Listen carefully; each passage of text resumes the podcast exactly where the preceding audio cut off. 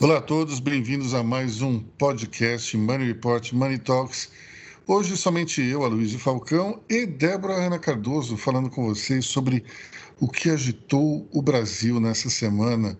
E teve bastante agito. Teve pizza na calçada, teve briga na CPI, teve discurso negacionista, teve discussão sobre precatórios, China assustando todo mundo com balança, mas não cai da Evergrande, teve Copom, teve até entrevista do presidente falando que não haverá golpe. Vamos então falar sobre tudo isso. É, bom dia, Débora, como é que vai? Olá, Luísio, bom dia. Hoje a equipe bateu em retirada, sextou cedo, ficamos só nós dois. Nós somos dois soldados da, da informação, estamos aqui firmes e fortes para falar com os nossos queridos seguidores de Money Report. Começando, talvez, eu acho que é, pela questão da, da pizza na calçada, que ficou um pouco talvez defasada, mas é importante a gente é, é, falar sobre a simbologia dessa pizza, que é a teimosia do presidente. O presidente não se vacina de jeito nenhum, não quer saber de se vacinar, e é uma questão tão simples, é só tomar uma picadinha no braço, não dói nada. Eu fico impressionado com essa, com essa teimosia do presidente. O presidente ele prefere é, achar que tem razão e fazer algo que vai talvez criar problemas, gerar discussões, mas é uma teimosia que me espanta. Isso realmente me espanta. Vamos lá, Débora. Bom, esse, a pizza da calçada, ela é um, ela, é, ela coroa toda a bizarrice que foi o Bolsonaro na, no discurso da ONU, né?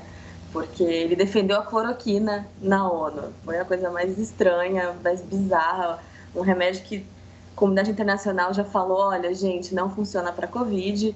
Aí ele deu uma entrevista para Veja, saiu hoje, falando assim: a Coronavac não tem comprovação científica, mas eu continuo defendendo a cloroquina é um mundo completamente paralelo, não faz e sentido. Ele fala, e ele fala nessa entrevista sobre a cloroquina é, em um outro contexto, que ele diz que os militares vão para a Amazônia é, com um pacote de cloroquina no bolso, mas é por conta da febre amarela e da malária, pessoal. Não tem nada a ver com, com Covid. Então... Não tinha Covid até ontem, né? Bom, é, outra coisa muito maluca é o surto de Covid na delegação do próprio presidente. Nós tivemos, além do, do além do ministro, teve mais Queiroga, um. Teve a Tereza Cristina e agora o Eduardo Bolsonaro. Mas teve um paciente zero, não teve? Teve, teve um diplomata não revelado. Então nós temos aí quatro pessoas da, na, na comitiva que ficaram com, com Covid. E o detalhe é o seguinte: Tereza Cristina teve um almoço com empresários ontem, vários empresários do setor agro, que um deles, nesse momento, enquanto nós falamos, ele está fazendo, uh, ele está fazendo o exame para saber se ele está com Covid ou não. Quer dizer, você imagina agora os outros que participaram desse, desse almoço. Vou até mostrar a foto aqui para a Débora vai ver. Meu Deus, acho desesperador. Então, ele nesse exato momento passou uma foto, mas ele acaba de me mandar a mensagem dizendo que ele está zerado, que não pegou nada. Bom. Mas enfim, é, é uma coisa realmente complicada você ter um, uma falta de protocolo sanitário na comitiva presidencial. Isso é um problema muito sério. E aí os, os bolsonaristas que nos seguem vão dizer, mas isso é uma questão menor. Pode ser até menor, mas o presidente sempre é aquele que dá o exemplo para a nação. Nós não podemos ter, ter esse tipo de comportamento por simplesmente uma questão de birra. E o presidente está fazendo birra, ele diz, olha, não vou tomar vacina, e não vai tomar é uma questão meio esquisita. É o único chefe de Estado naquela Assembleia Geral da ONU que não tomou a vacina. Pelo amor de Deus. O Bolsonaro perguntou para o Boris Johnson quem tinha o IgG maior. Eu acho a pergunta meio assim aleatória, porque. É, estamos no humor de quinta série, né, Débora? É, sim, mas é, é um humor de quinta série de alguém que não está vacinado para alguém que tomou vacina numa pandemia na ONU. É um humor de quinta série de, de uma pessoa que está na, que tá na quinta série e é preside o país. Bom, esse discurso negacionista, ele, ele de ele tá alguma tá maneira, ele tinha que ser avaliado de uma maneira mais séria pelo governo. Hoje, é, no, no meu artigo diário, eu falo sobre é, a, a distância que os governos, de maneira geral, têm é, em relação ao mundo digital. E quando eu falo mundo digital, não é ficar soltando notinha no Instagram, é, falando do que o presidente fez ou deixou de fazer. É, o mundo digital ele nos oferece vários algoritmos que podem desvendar a mente do eleitorado. E os governos, as prefeituras, os governos estaduais, a presidência, eles não estão nem aí para esse recurso. E eu sugiro aqui o seguinte: se a SECOM utilizasse de fato esses instrumentos para perceber o mico que o presidente passa toda vez que ele dá uma entrevista dessas, ou ele faz é, é, algum tipo de declaração, ou mesmo o discurso negacionista da live de ontem, pelo amor de Deus, eu acho que se o governo é, investisse um pouquinho só e conseguisse capturar nas redes sociais a reação das pessoas em relação ao que Jair Bolsonaro fala, pelo menos isso seria uma ferramenta interessante para que o presidente percebesse é, que ele está no caminho errado. É um caminho que só agrada, sei lá, 20, 25% da população, se tanto. É, ele tem que parar de pensar que os seus seguidores fiéis representam a totalidade do povo. Na entrevista da Veja, inclusive, ele fala que o povo está do lado dele. É, olha, existe uma parcela significativa da população que está ao lado do presidente, não, não adianta a gente negar isso. Mas é a maioria esmagadora e absoluta?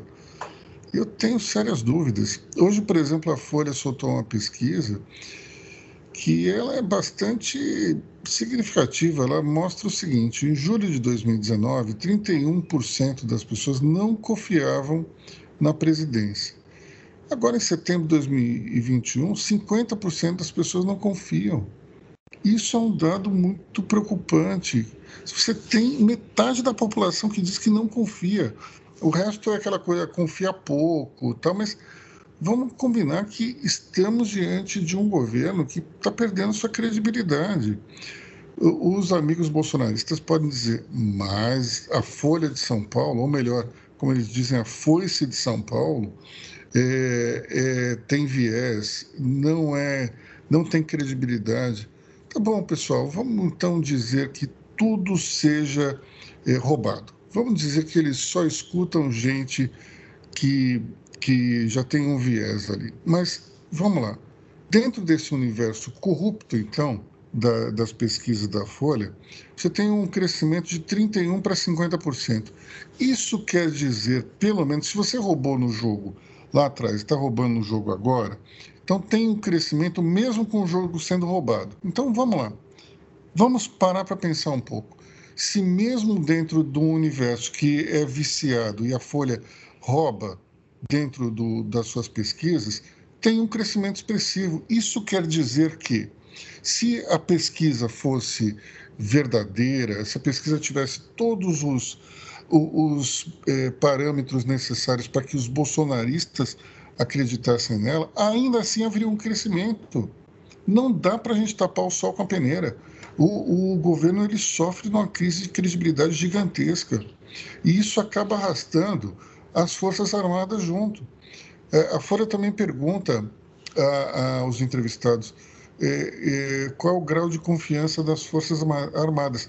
Aqueles que confiavam muito em julho de 2019 eram 45% da população. Hoje esse número caiu para 37%. Isso é preocupante, porque, de uma certa forma, presidente Jair Bolsonaro está trazendo essa falta de credibilidade, está contaminando as Forças Armadas com essa queda de credibilidade. Isso é um problema sério. À medida que ele fica toda hora é, dizendo que o meu exército, isso, o meu exército, aquilo, coloca muitos é, militares dentro da administração, isso vai minando a credibilidade de um setor que é importantíssimo para o país. Então, nós temos que primeiro entender o seguinte: da onde vem essa queda de credibilidade? Vem dessas declarações que não tem noção nenhuma o presidente, ele cada vez mais, ele se imbui do espírito tio do churrasquinho para dar suas entrevistas. Isso é algo perigosíssimo. Mas se eles não perceberem esse tipo de situação, a reeleição ela fica realmente complicada. Por quê? Nós temos um, um, um grupo que é fiel a Bolsonaro de qualquer maneira. Ele pode falar o que ele quiser, que esse grupo ficará do lado dele. Agora, para ganhar a eleição, ele precisa de mais eleitores. E parece que para agradar esse grupo, ele vai se afastando do outro. Me parece um contrassenso total.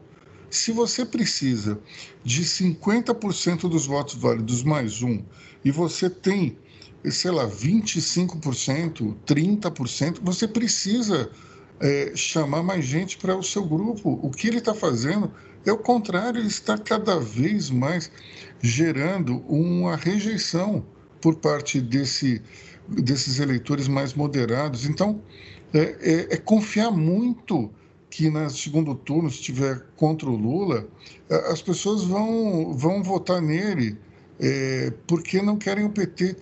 O que pode acontecer é uma abstenção gigantesca e, com isso, ele perdendo o Lula. Agora, a impressão que eu tenho é que quem cerca o presidente só fala o que ele quer ouvir. E como ele só escuta o que ele quer ouvir, ele acha que está certo e vai embora. Débora. Isso nos leva de volta para a pizza. E vou explicar o porquê. Porque a pizza, ela conta uma história, ela conta muita coisa, aquela foto da pizza.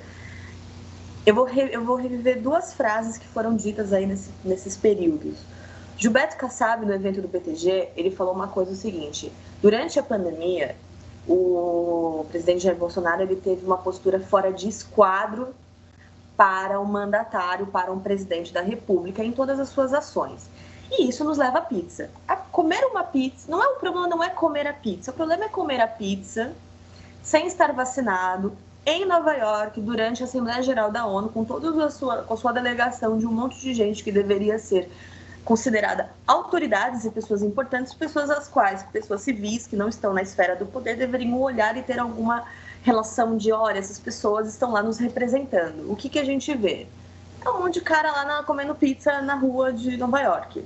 Você não tem uma relação de, de. Como é que eu vou explicar? De respeito ao. Não tem o decoro. Aquela coisa. É uma coisa que eu respeito muito na, na, na vida pública, é o decoro. É uma coisa que falta hoje em dia, é uma coisa que é quase escassa. Né? É o decoro que a gente vai chegar lá quando falar de CPI. Fábio Faria tweetou falando assim: é, ele é assim mesmo, o resto é interpretação. Ele tweetou isso para justificar a foto da pizza.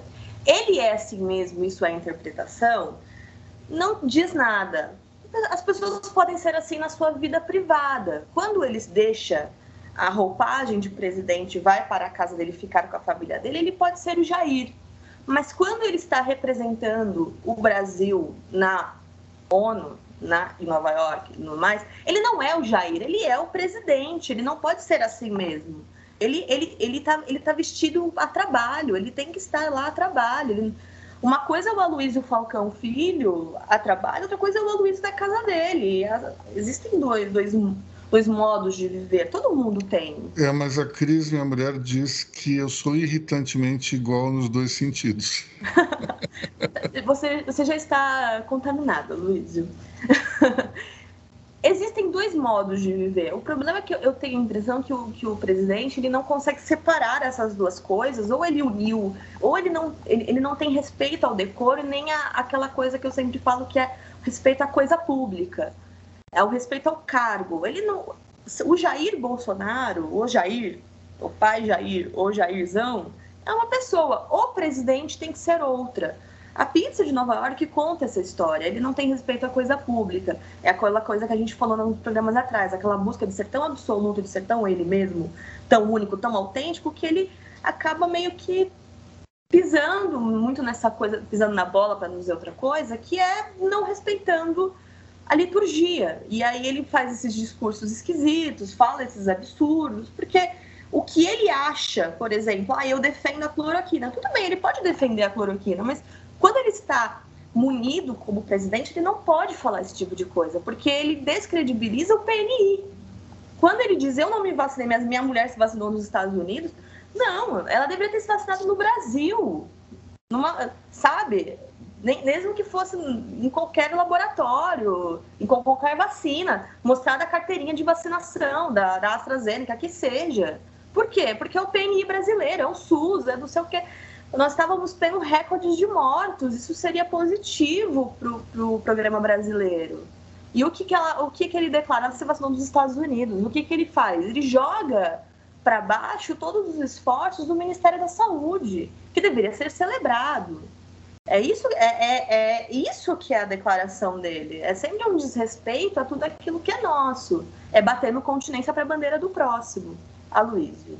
Bom, falando em, falando em, em litur, quebra de liturgia e também cloroquina, mudemos de assunto para falar da CPI, seu programa favorito. Eu, quantas horas por semana você fica vendo a CPI Débora Cardoso? Ah, os depoimentos duram de quatro, cinco horas e já são mais de 100 depoimentos, mais 120 depoimentos. Então, só fazer as contas aí, galera. Bom, vamos lá. Começando pela briga, e já que a gente falou em falta de decoro, conta pra gente da briga. Bom, Jorginho Melo e Renan Calheiros decidiram brigar e foi uma briga muito que boa e muito triste também, né? Porque eu, eu, não, eu não gosto muito da. Assim, a briga nos, nos, no, nas casas legislativas elas são legais para o entretenimento geral da nação, mas ao mesmo tempo elas são tristes do ponto de vista institucional, porque elas desrespeitam ali a liturgia dos cargos, enfim, o decoro. Mas foi muito divertido, porque um chamou o outro de picareta, o outro chamou o outro de ladrão. Jorginho Melo começou a defender o Luciano Hang, aí o, o, o Renan Calheiros começou a xingar o Luciano Hang, o outro falou que ele era. Enfim, foi uma briga desnecessária. O grande problema dessa situação é que alguém pode comentar que os dois têm razão, né? Esse, é, a questão é essa. No caso, aí o, aí o Omar Aziz pegou e falou assim: olha, vocês dois têm que se respeitar, porque essa é uma CPI séria, essa CPI não é mais nossa, não sei o quê, pediu para retirar dos autos da CPI a parte da briga, enfim. Acabou que o, o Renan Calheiros meio que deu um, meio que uma desculpinha ali, o Jorginho Melo não se desculpou e pediu para seguir a sessão. Foi uma briga Bom. daquelas. Foi boa. Bom, é, além disso, a gente teve uma questão é, que foi taxada como machista e misógina, que é, o comentário, melhor, é uma cutucada do ministro Wagner do Rosário em relação à senadora Simone Tebet, é, que de fato foi machista e misógino. Tem outra explicação. É, o que eu acho é que ele foi extremamente fustigado antes da senadora e acabou soltando os cachorros em cima da pessoa errada e aí o fato dela ser mulher acaba tornando tudo pior, né? porque de fato ele não foi tão direto, tão incisivo com os seus interlocutores é, masculinos e foi com a mulher. É muito ruim, deplorável. E logo depois que isso aconteceu, ela foi cercada pelos repórteres e mostrou uma serenidade impressionante. É, o que a gente tira dessa situação é que, infelizmente, essas, esse espírito misógino ele faz parte é, do governo Bolsonaro. Você tem várias pessoas com esse tipo de atitude. E tanto é que um dos filhos do, do presidente depois disse que a Simone Tebet era, era a, a Maria do Rosário do Senado. Curiosamente, a Maria do Rosário e Wagner do Rosário têm uma, uma certa queda para o barraco, né?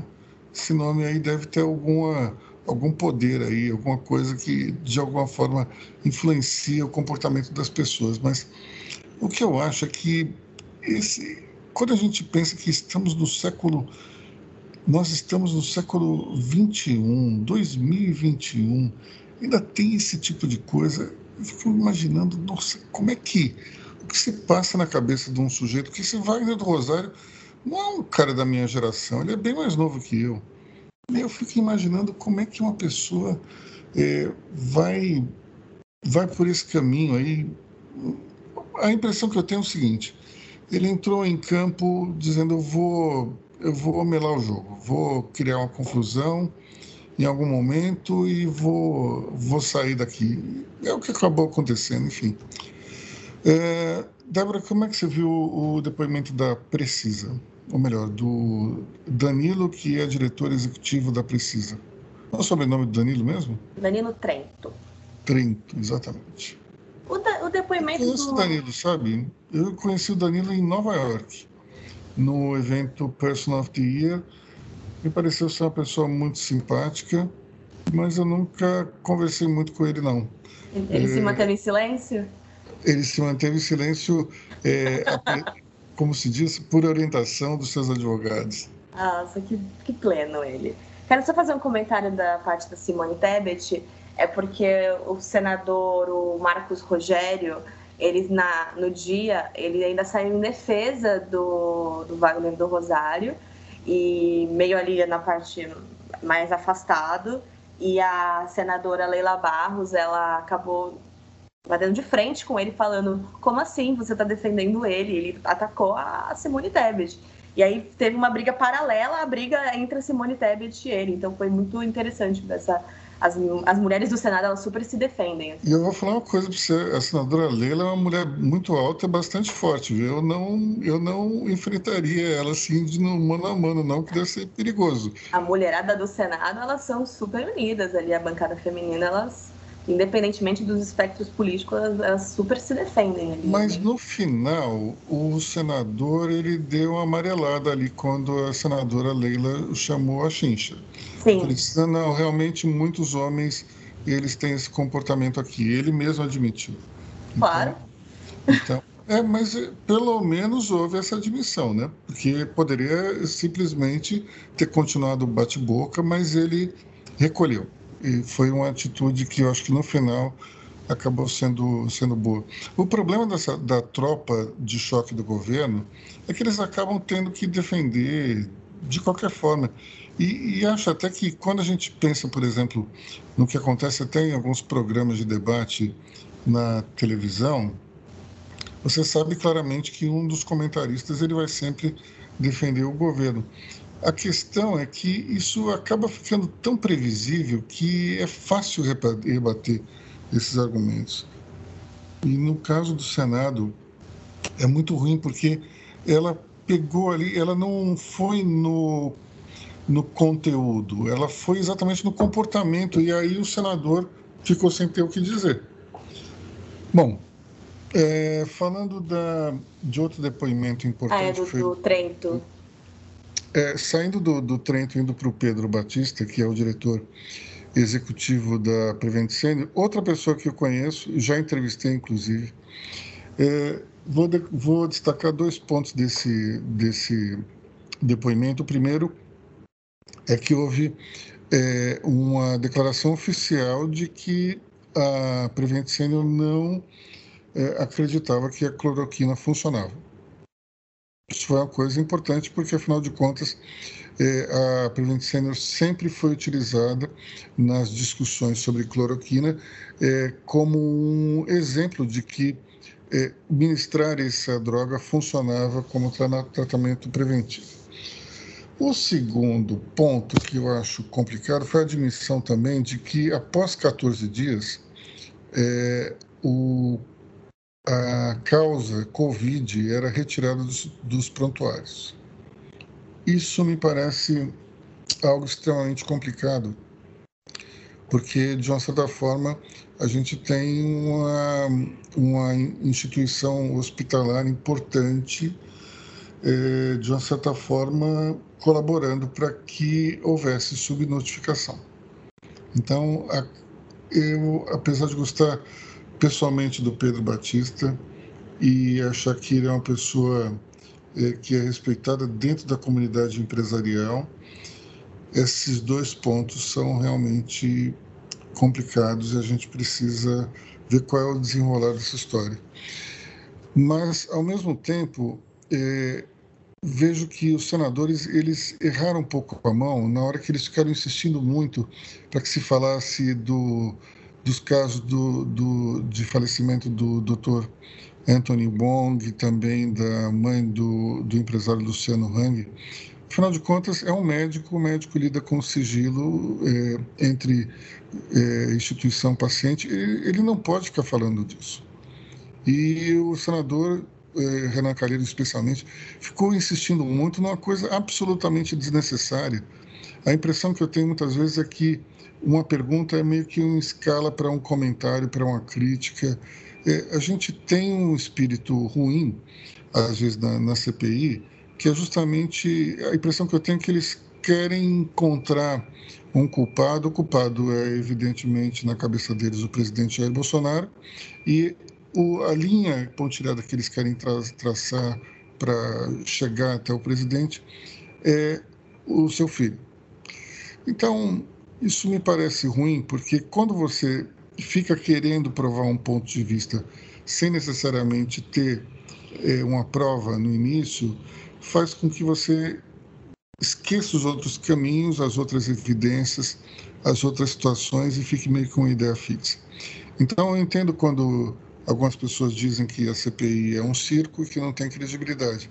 Mas, por outro lado, você não pode também descartar tudo aquilo que é feito e dito lá dentro. Enfim, é, realmente, cada vez mais fica difícil você ser uma pessoa sem torcida e com algum tipo de ponderação no Brasil. Porque você fica meio que perdido entre os dois lados, entre aquele que ataca indiscriminadamente e aquele que defende também e, e fiel. Enfim, é, vamos falar um pouco de economia, Débora? Teve reunião do Copom, né? Teve reunião do Copom e a Selic subiu um ponto então vai ficar 6,25% ao ano, deixando aí claro aí que a inflação está alta e, enfim, aí é a tentativa do Banco Central aí de conter aí mais, mais um pouco os danos aí causados por toda a crise que estamos passando. Enfim, estamos com probleminhas e o Banco Central está sinalizando que continuaremos com problemas até o final do ano.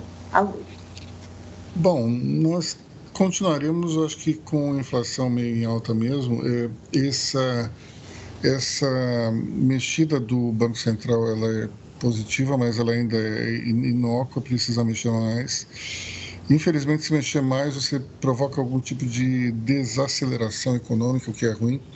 Então, o governo está tentando criar um, um, um pouso suave aí dessas taxas, é tentando aumentar essas taxas de uma, de uma forma gradual.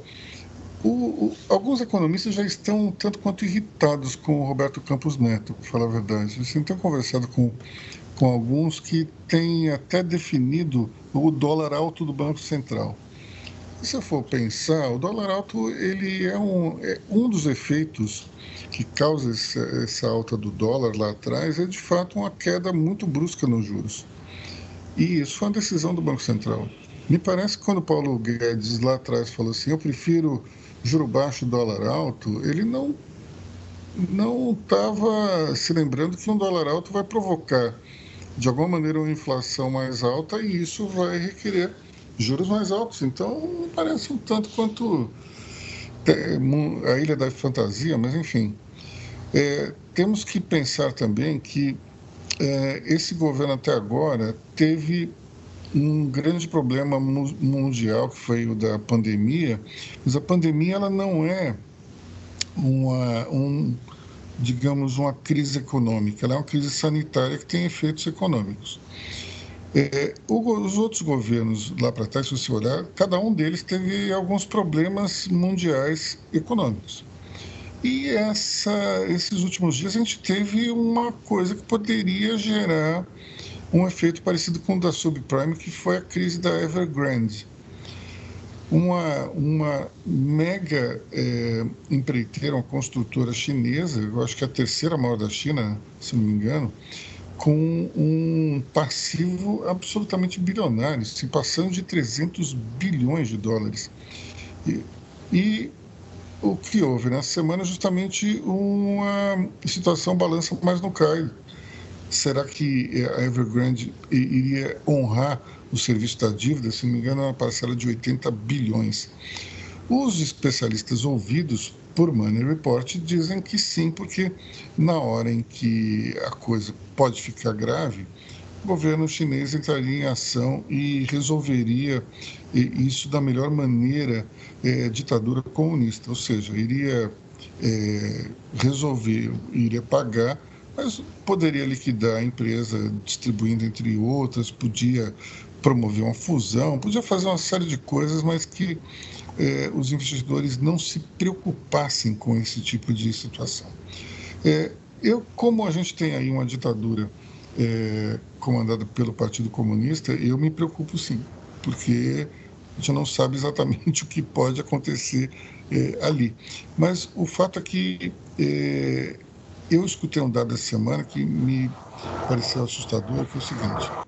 A Evergrande ela tem 60 milhões de unidades é, vazias na China, à venda, que não consegue vender. Então, uma coisa é você ter uma dívida com um fluxo de caixa muito grande, porque afinal de contas você tem um, um movimento econômico que faz girar o seu estoque. Só que parece que o estoque da Evergrande não está é, conseguindo ser desovado, porque a maioria dessas unidades que são apartamentos de que, que é de apartamentos de 90 metros quadrados é para uma classe média emergente chinesa sem filhos é, não está girando. E isso tudo fez com que a empresa começasse a, a ter dificuldades para pagar suas, eh, os seus compromissos financeiros. Portanto, é, são dois pontos que a gente tem que se preocupar. Primeiro, como é que isso vai ser resolvido se de fato é, o governo chinês vai honrar é, a parte que lhe cabe nesse latifúndio, ou então se como é que esse mercado chinês imobiliário está reagindo ultimamente, porque aparentemente ele não está performando tão bem como antes. E vamos discutir uma outra questão aí que, que remete a calote, que é a dos precatórios. Os precatórios aí estão, estão, sendo, estão no centro da discussão econômica, porque afinal de contas é, o governo quer criar um instrumento no qual ele possa pagar os precatórios é, daqui para frente em em 10 vezes eh, sem juros, uma coisa meio Casas Bahia de ser. Vamos explicar um pouco melhor como é que isso funciona. É, nós tínhamos um, um, teto de despesas que, se não me engano, é 1,4 trilhão. Esse teto é, ele tem que ser ajustado anualmente. A regra de reajuste é o IPCA do, de junho de um ano para o junho do outro ano. Isso significa que o teto de despesas seria reajustado em 8,5%, indo, portanto, para 1,6 trilhão.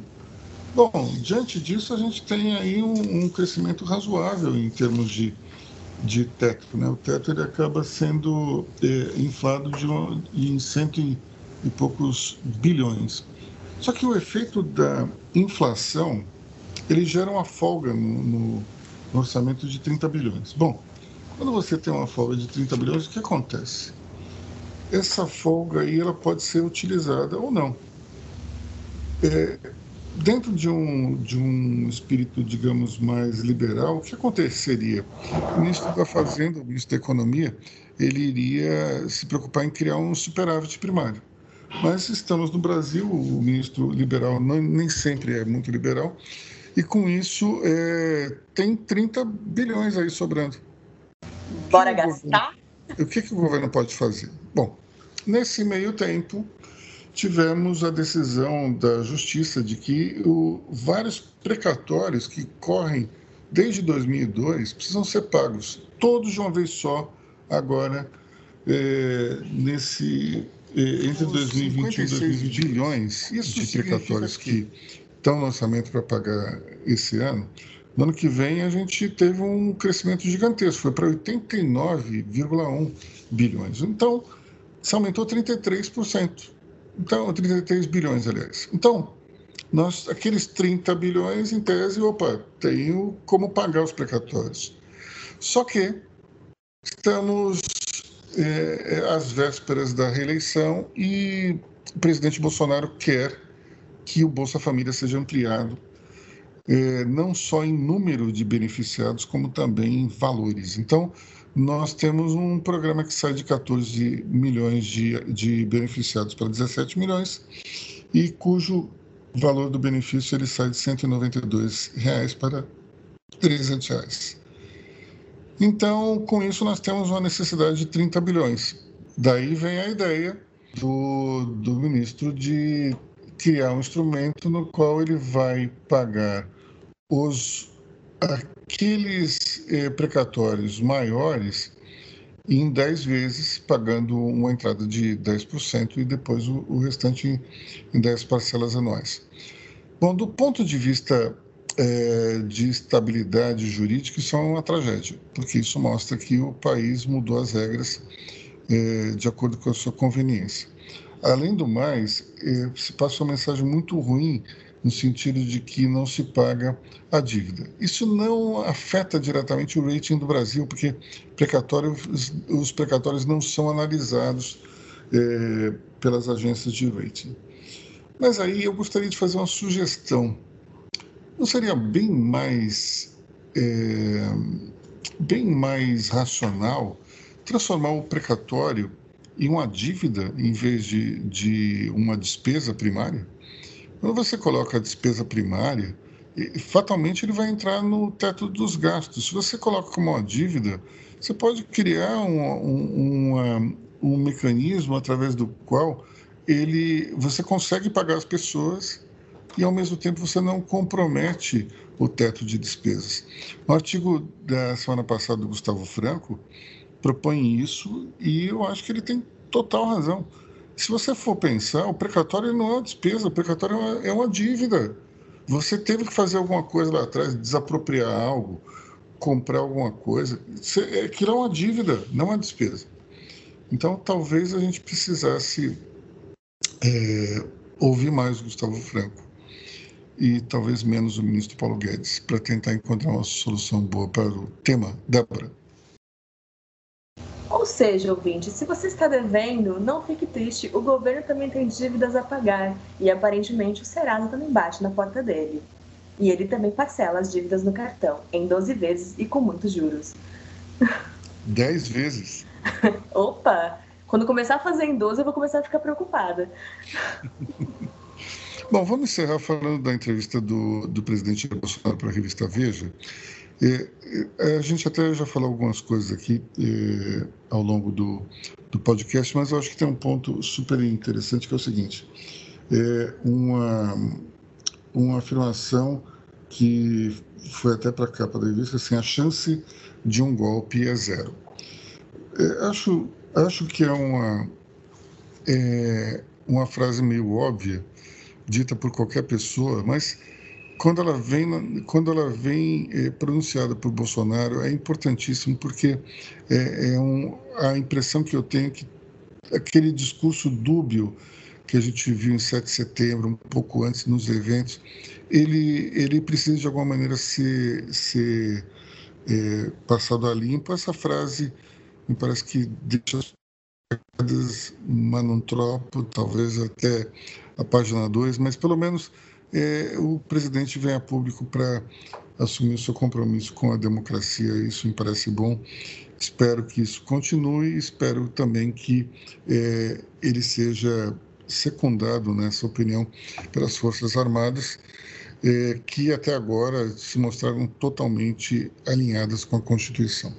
Então, é, vamos ficar por aqui. Débora, você tem mais alguma coisa para falar? Tem uma coisinha. Essa é a frase de quem assim queria muito, não deu certo, e falou, gente, a chance é zero, tá? Chega. E ouvi o Lira falar assim, ó, chega de bravata, tá bom? Ele falou, tá bom, chega. Ó, eu tenho umas, na gaveta aqui, tem umas coisas paradinhas aqui, é bom separar. Ele falou, tá bom. Aí o Michel Temer falou, para.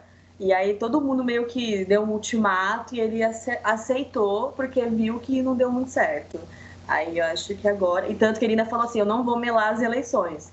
Então acho que todo mundo meio que fez uma reunião. Alguém já, já assistiu How I Met Your Mother, uh? Não. Você, ouvinte que já assistiu, tem nos episódios tem a intervenção, que é quando os amigos se unem, faz, colocam uma faixa, escrevem assim, intervenção e começa a falar tudo que está de errado com a pessoa para a pessoa mudar alguma atitude que ela está tendo durante a, a semana ou o mês, assim, alguma coisa errada que a pessoa está fazendo. Acho que todo mundo se juntou com o Bolsonaro e falou: Bolsonaro, fazer uma intervenção com você. Para. Chega. Chega disso, chega de golpe, chega de bravata. Acho que os amigos se uniram e pediram para o Bolsonaro Bom, parar. Se, se, havia, se havia generais, então, nesse grupo, essa é a verdadeira intervenção militar que deu certo, então. a intervenção militar de Bolsonaro foi o, foi o antigolpe. Bom, então é isso aí, meus amigos. É, nós vamos ficando por aqui. É, bom fim de semana. Eu, Aloysio Falcão, desejando para vocês aquele sábado e domingo fantásticos. Tchau. Tchau, ouvintes. Até semana que vem. E eu espero que com toda a redação aqui maravilhosa.